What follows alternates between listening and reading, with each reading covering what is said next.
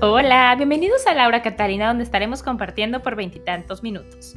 La idea es darnos cuenta de cómo las películas y series impactan nuestras historias personales y de qué manera esto nos inspira en la vida diaria.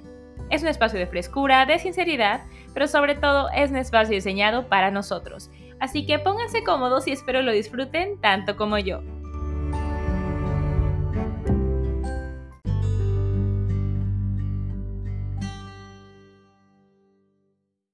Hola, ¿qué tal amigos? Bienvenidos a Laura Catalina, espero se encuentren muy bien. Yo, híjole, bien emocionada porque vine a casa de mi querido invitado y amigos, estoy muy enamorada de esta casa porque me da mucha nostalgia de cuando yo viví un año en mi townhouse, que yo amaba mi townhouse, pero tuvieron que construir otras casas enfrente y me voy.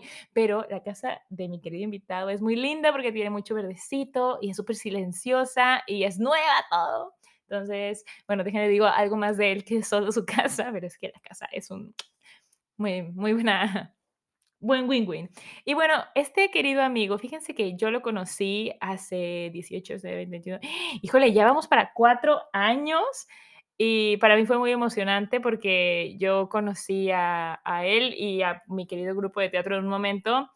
Eh, complicado, complicado, sí, pues de mucho cambio en mi vida y la verdad es que mucho en parte de lo que él hizo y mi querida Betsa, que ya estuvo en el podcast, me ayudaron a pasarla mucho mejor, porque era justo cuando yo me estaba separando y nada, yo admiro muchísimo a esta persona. Eh, es, es, como el maestro, gurú, señor de teatro que nos hace posible que toda la magia suceda. O sea, si yo he hecho impro es porque está este muchacho en mi vida. Entonces, te quiero mucho, Mati. Bienvenido a Laura Catalina. Matías Abaca. Uh, ¿Cómo estás?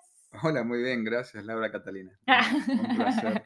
un placer estar eh, como invitado en tu podcast. Eh, la verdad que vengo escuchando algunos últimamente con personas que ya mencionaste como la Betsa. Y, me encanta la posibilidad de poder participar, de charlar un poquito sobre la vida, sobre una película específica que, que optamos para hoy. Y la verdad que, bueno, para mí es un placer eh, que estés en mi grupo, conocerte, haber compartido con vos lo que hemos compartido y lo que compartiremos en el futuro. Para mí sos una inspiración muy bonita en, a la hora de, jugar, porque creo que encuentro que interpretas fácil y rápidamente mi intención o mi visión de lo que queremos mm. hacer. Por eso también extendí la invitación a otro show que hemos hecho fuera inclusive del grupo.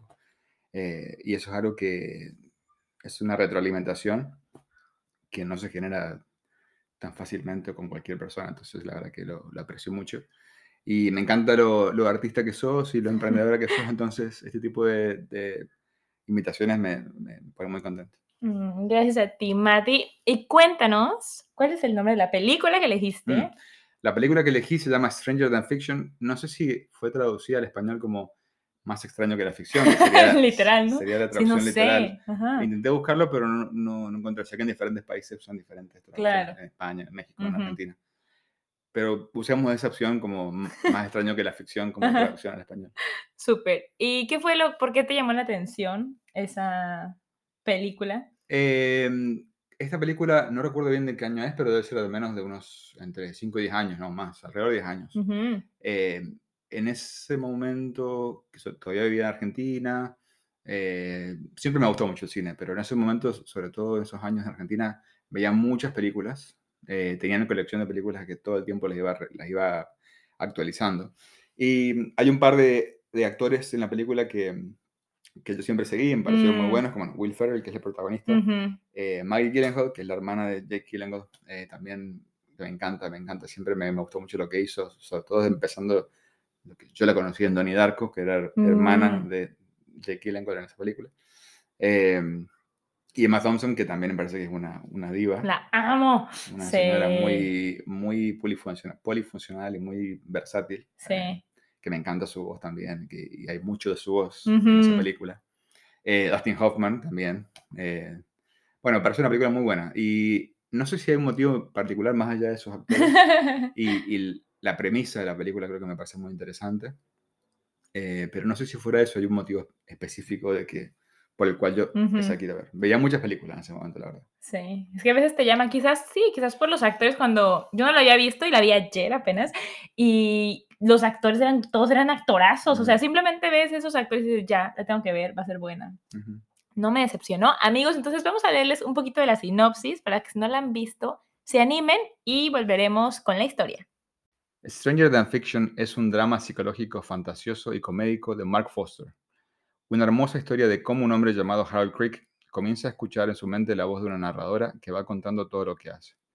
Harold queda buscando ayuda de un profesor de literatura, Jules Hilbert, quien lo ayuda a descifrar qué es esta historia en la que está metido. ¿Es una comedia o una tragedia? ¿Narra lo que Harold hace o lo que hará? Lo único que Harold sabe es que, según la narradora, su muerte es inminente. En las pruebas que hace Harold con el profesor Jules, se dan cuenta de que Harold no controla su destino, que probablemente la voz de la narradora que él escucha en su mente es real. A la vez, una escritora escribe un libro que parece ser la vida de Harold y está luchando por encontrar una manera de cómo matarlo. Al parecer, ella siempre mata al protagonista de sus historias. Llega a ser muy interesante disfrutar de cómo estas historias están separadas, pero a la vez unidas por su personaje principal. Harold decide encontrar a la narradora y así evitar que escriba su muerte.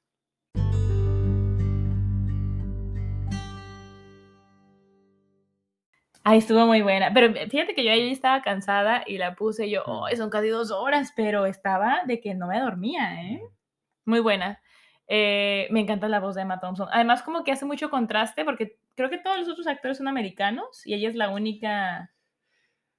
Sí, creo que es cierto, la única británica y creo que mi oído no tan entrenado interpreta que su acento ah, británico en la película también. Sí, sí, sí. No, no, no, no, digamos, pretende hacer un acento americano. Sí, no, no, no, no, ella es británica, porque es parte de lo que dice Harold, de que es una mujer con acento británico mm. y es una voz muy linda que ella tiene. O sea, yo también disfrutando, oh, Harold estaba lavándose los dientes tantas veces.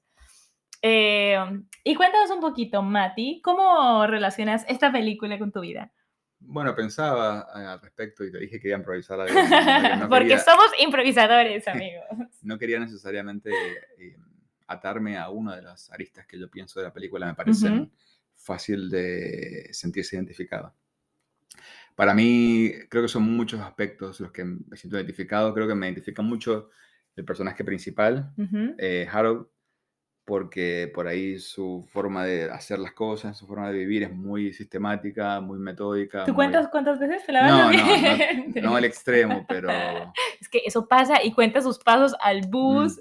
y sí. Tiene medido precisamente todo lo que hace. Sí. No, tan extremo, pero soy una, persona de rutinas y de mm. tradiciones, digamos, eh, que sobre todo eh, anteriormente, ahora quizás después cambió un poco, no sé quizás con el tema de viajar, vivir afuera, tener otro, otro tipo de, de itinerarios. Eh, pero siempre, bueno, yo estudié ingeniería, simplemente todo muy metódico, muy, muy de, de una forma analítica de resolver las cosas. Eh, entonces, em, en algún punto él se encuentra con esta otra persona, que en este caso mm. eh, Ana Pascal, interpretada por Maggie Gyllenhaal. Qué guapísima mujer sí, yo hasta creo el día de hoy tengo un, crush muy grande. Sí. sobre todo ese personaje específicamente, Ana Pascal. Eh, porque creo que, y eso es lo que yo trataba de pensar, ¿qué, qué representa ella para mí? Sin duda representa eh, lo que yo por ahí en ese momento veía reflejado como, como una figura femenina muy interesante, muy atractiva, muy misteriosa, muy muy opuesto también a lo que sí, representa ella es como muy irreverente, decir lo que piensa, no va a pagar impuestos. sí, rebelde, rebelde. Muy diferente a esto de las rutinas, de la estructura, de lo analítico.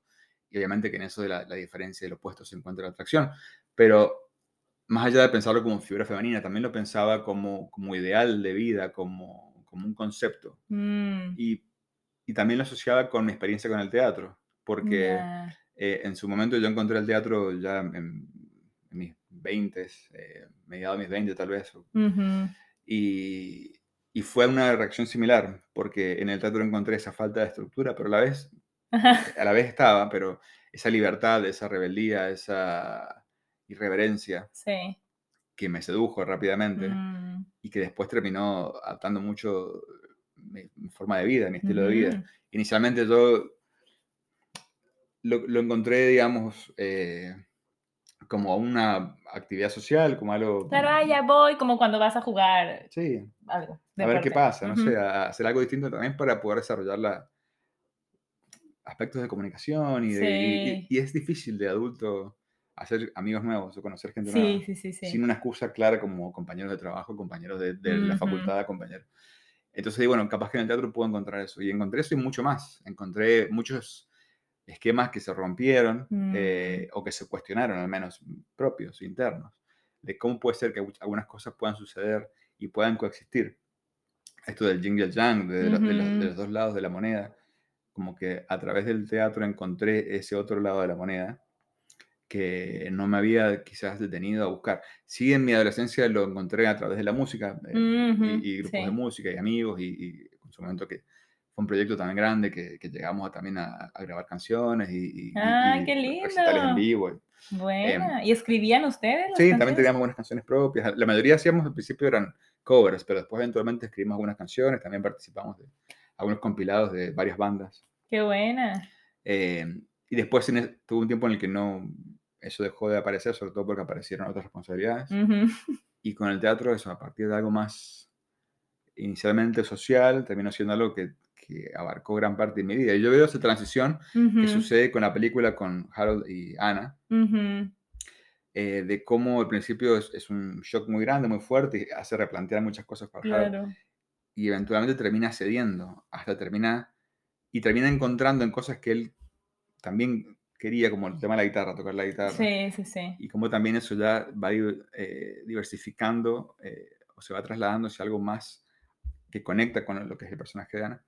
Eh, y como que redescubre y potencia un lado que quizás Harold, Harold no sabía que tenía, pero estaba ahí, estaba Claro. dormido, si se quiere. Sí. Eh, entonces, esa, esa, esa oportunidad que Harold se permite a través de Ana de descubrirse a sí mismo también y reinventarse y, y empezar a interpretar qué es lo importante, qué es lo urgente, qué es lo que realmente vale la pena, es lo que yo siento que, por ejemplo, el teatro hizo conmigo Mm, eh, en algún aspecto y también lo han hecho personas a lo largo de mi vida. Oh. Eh, creo que eso también es algo que, que yo considero importante, esto de encontrar eh, las cosas o las personas que uno necesita al- alrededor para estar en equilibrio, que son más como roles, ya. no necesariamente personas específicas. Sí, sí, sí, no es como que mi amiga Juanita, ¿no? Sino Exacto. las- los amigos que íbamos Los a... amigos del teatro, los sí, amigos los que de... íbamos a pescar, los que vamos de hiking, los que vamos de no sé qué. Claro, porque eso te, te potencia a ti cosas que a lo mejor quieres hacer, pero no te animas solo, ¿no? Mm. Y creo que también, sobre todo para gente como nosotros que somos eh, inmigrantes, Ujú, es importante no reducirlo a personas específicas porque es fácil Sí. perderse, es fácil perderse y decepcionarse y frustrarse y, y perderse básicamente cuando eso no sucede, cuando esas personas físicas están alrededor. Claro, En cuando cambio- las personas se van, que aquí es súper normal tener amigos y bueno, ya me voy a de regreso a mi país, es como, ¿what? ¿sí?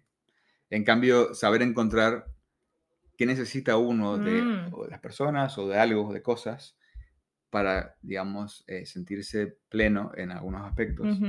Eh, y cómo las personas o las cosas o las actividades pueden ir fluctuando, ir cambiando, pero lo importante es encontrarle para, encontrarlas para saber tomar y apreciar eso que uno Mm. necesita, que a veces puede encontrar en personas o en actividades o en situaciones. Eh, y es un pensamiento un poco frío, pensarlo así, porque uno se disocia un poco de las personas específicas, Claro. pero también es un poco también eh, para uno resguardarse y saber encontrar su bienestar mental, emocional. Claro. Eh, Al final es que al final uno va primero que nadie más, ¿sabes? Y, sí, y, y suele sonar como si, como esa línea de egoísmo, Mm. de nada, pero yo, o sea, yo coincido mucho contigo, ¿sabes? Así tiene que ser. Y porque me ha pasado yo antes que, ¿sabes? O sea, en la prepa yo lloré de que, ay, me separo mis amigos. Y porque nunca volví a hacer lo mismo, ¿no? Pero creo que sí es muy importante esto que dices, no aferrarte en sí a una persona, sino como a lo que representa esa persona y porque, porque al final esa persona vive su propio mundo y, y claramente no eres el centro de su mundo, sea tu mejor amigo, ni siquiera siendo tus papás, ¿no? O Mm. sea, es como fuerte. hay veces que va a suceder que en, en una persona, un grupo de personas, uno puede encontrar varias cosas que le gustan. Como le pasa Sí. a Harold con, con Ana. Eh, Mm, eh, creo que en, ella encontró un montón de cosas que él no sabía que necesitaba, que descubrió a través de ella. Sí. y quiso replantear su propio ser. Eh, a veces puede ser, como en ese caso, una persona, eh, pero la vez puede ser también una serie de personas o actividades que hacen, que, reemplazan algunas otras cosas cuando no están, que ayudan, que hacen ese empujón. Eh, por eso por ahí a veces es muy injusto pretender que una persona va a cubrir todos esos aspectos, aristas de la vida de pues, uno. pobrecita persona, no es como estás quitándote tu responsabilidad de, ¿sabes? de ser feliz, de ir por tus cosas y le pones a, a, una persona todo tu carga, ¿no? Mm. Hola, me tienes que hacer feliz. Claro. Hola. Básicamente. Sí, de que si no hago nada el fin de semana es porque mis amigos son aburridos. Pues haz, salte y búscate otros amigos que hagan esa actividad que tú quieres, ¿no? Mm. Sí, yo lo veo, bueno, en la película también lo mm. veo mucho. Harold eh, hace algo que también creo que es algo nuevo para él, que es eh, buscar en el personaje de Dustin Hoffman una guía, un mentor. Sí, y ese señor es más simpático, lo amaba. Y dije, ¿qué va a hacer ahora este señor? Sí, y al principio no le cree nada, obviamente. Sí, em, sí, sí. Pero eso es algo que creo que él, por lo que yo puedo ver de la película, él no tenía eh, anteriormente, que era mm. esa, esa figura de alguien que él respeta y puede, eh, que imagina que, que puede aprender mucho de esa persona. Eh, o un mentor, una guía, un, un, referente. Porque empieza a hacer lo que él le dice. O sea, quédate en tu casa, no hagas nada, no contestes ni el teléfono. Mm, y lo hace. Exacto, sin cuestionarlo y pensando, bueno, voy a confiar. Eh, y eso me parece muy lindo también. De uno también ceder cuando hace falta ceder, confiar cuando hace falta confiar. Eh, me parece que eso es súper clave y creo que no muchos nos damos la posibilidad de hacerlo, de, mm. admitir y aceptar que hay cosas que no sabemos y que, que hay gente que, que, tiene mucha más experiencia. Claro. Y escuchar, aprender. Es que tiene tantas lecciones la película y también, o sea, simplemente como lo más... Pero me encanta la, como la analogía que haces, ¿no? De que una persona, no diciendo que es una persona específica, sino a una actividad o hay algo mm. que te puede ayudar a mejorar muchos aspectos de tu vida, ¿no? O a encontrar cosas que no sabías. Y también la, parte de que obviamente, y que pasa en el tráiler, que no estoy dando spoilers, de que le dicen eso, de que la escritora siempre mata a sus personajes, ¿no? Y que lo va a matar. Y cuando él se da cuenta como de que no sé qué seas vos, pero no me mates, y que empieza como a darle otro significado a su vida. Pero eso es interesante porque hay muchas películas de esas de que saben que se van a morir y entonces hacen cosas que... Pero es muy lindo porque él empieza a hacer cosas de la vida diaria y al final es como el mensaje, ¿no? Como las, que también hay otras películas, pero no solo habla de eso, entonces es lo bonito, pero de que, sí, la, lo bonito son los pequeñitos detalles, ¿no? Sí, también creo que sucede un poco eso de encontrarse frente a la inminente muerte y, mm. hacer las cosas, o sea, arriesgarse, tomar riesgos que quizás en otras circunstancias no haría. Eh, un poquito de eso creo que sí hay. Pero como decimos, creo que no es necesario pensar en grande. O claro, no de que me voy a aventar en paracaídas. O sea, el señor que se animó a probar las galletas y dijo, no, nunca había comprado una, probado una galleta. Galleta con leche. Eh, hay cosas que a veces quizás por, por simples que sean pueden ser muy significativas. Y eso es lo que él se permite hacer, creo. Sí. Eh, darse tiempo para él para lo que le gusta. Mm, para descubrir como qué me gustaba de niño cuando está en las guitarras, ¿no? Y mm. está viendo cuál va a elegir, es muy bonito. Y cómo a veces la conexión sucede a través de las cosas simples, no a través de lo despampanante o lo extremo. Claro. A través de un instrumento, a través de un, un, café o un, vaso de leche con galletas. Sí, eso fue muy lindo. Se me antojó porque están así recién salidas del horno, ya, qué rico. Sí, muy lindo bueno, obviamente eh, Ana Pascal siempre está escuchando, Mike Gillen está escuchando, eh, Jovial Road, eh, tu Península, te espero por acá a tomar un café. por favor, puedes venir. Sí, pero es película vieja. Debe tener alrededor de 10 años, creo. Sí. Sí, todos actorazos. Y... Me, viene ahora a la mente que es 2015, pero no estoy seguro. Ah, sí, eso eso. Bueno, ahora sí estábamos viendo. A ver, sí, veamos. Pero se siente, se siente vieja. Bueno, es como cuando uno ve fotos de niño de uno y dices, ay, como que me veo muy viejito. 2006, perdón. Ah, sí, no, ves, se veía más antiguo. El tiempo, yo no entiendo el tiempo.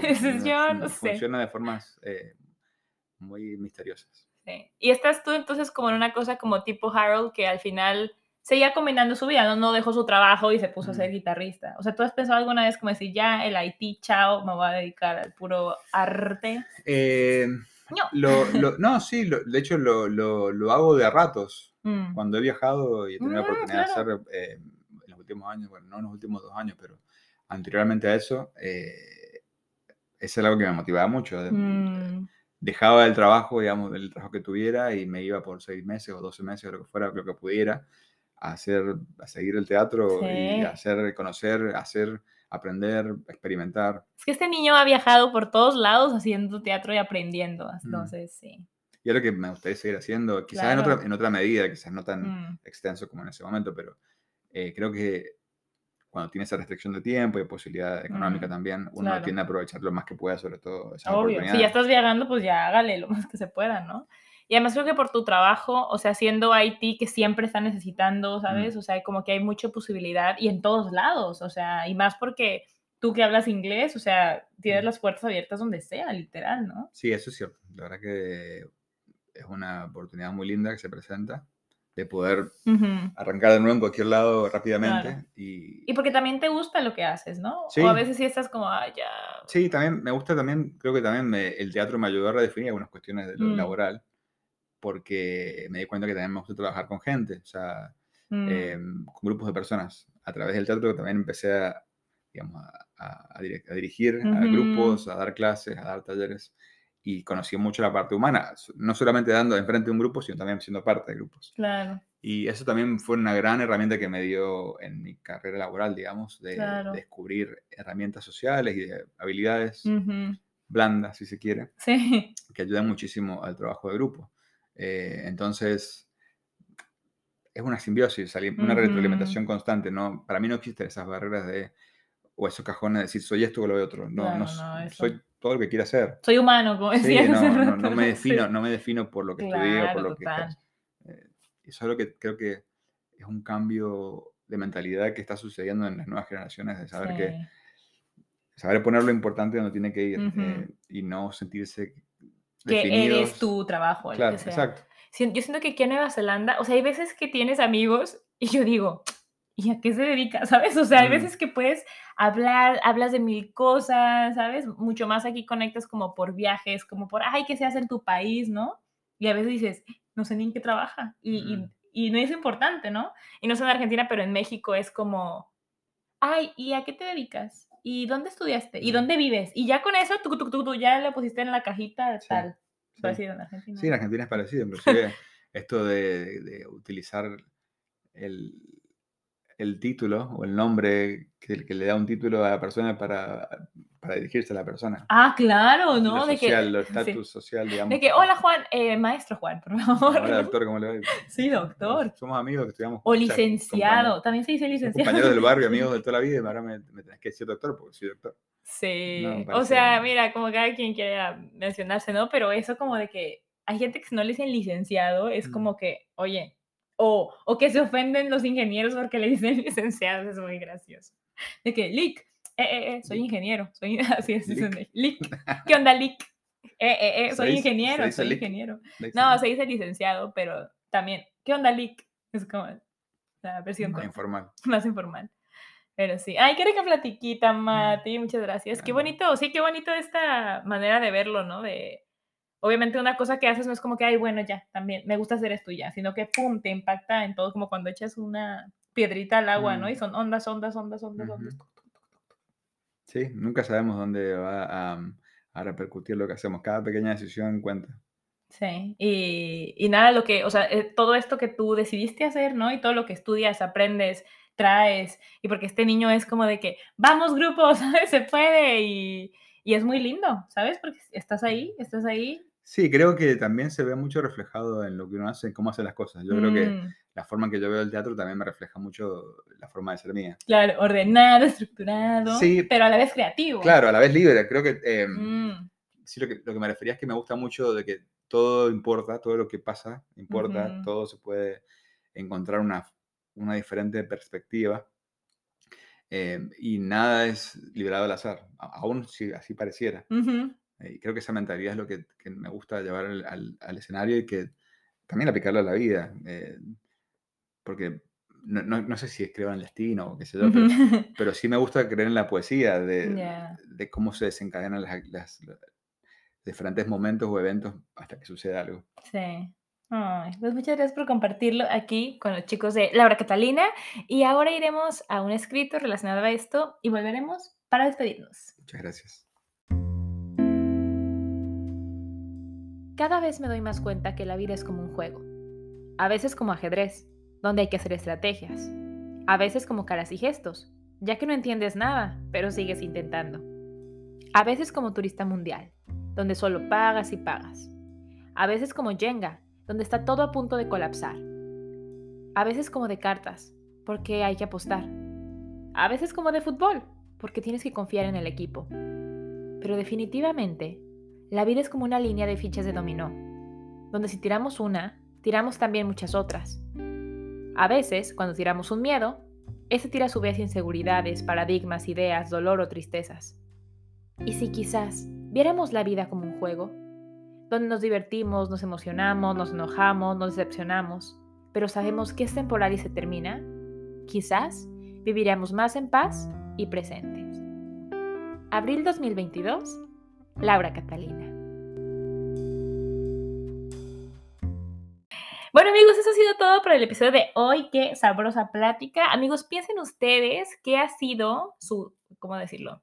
Para Mati fue el teatro este tatán. ¿Cuál ha sido su tatán en la vida, no? Que les hace pensar como, ah, sí, cuando empecé a hacer esto me pasó esto. El momento bisagra, o el, el, evento bisagra. Eso está más bonito que tatán, el evento bisagra. son lindos. y nada, Mati, ¿qué quieres agregar? ¿Y quieres mandar saludos? Eh, un saludo a los que están escuchando eh, de cualquier parte del mundo, un placer. Eh, obviamente hispanohablantes en este caso.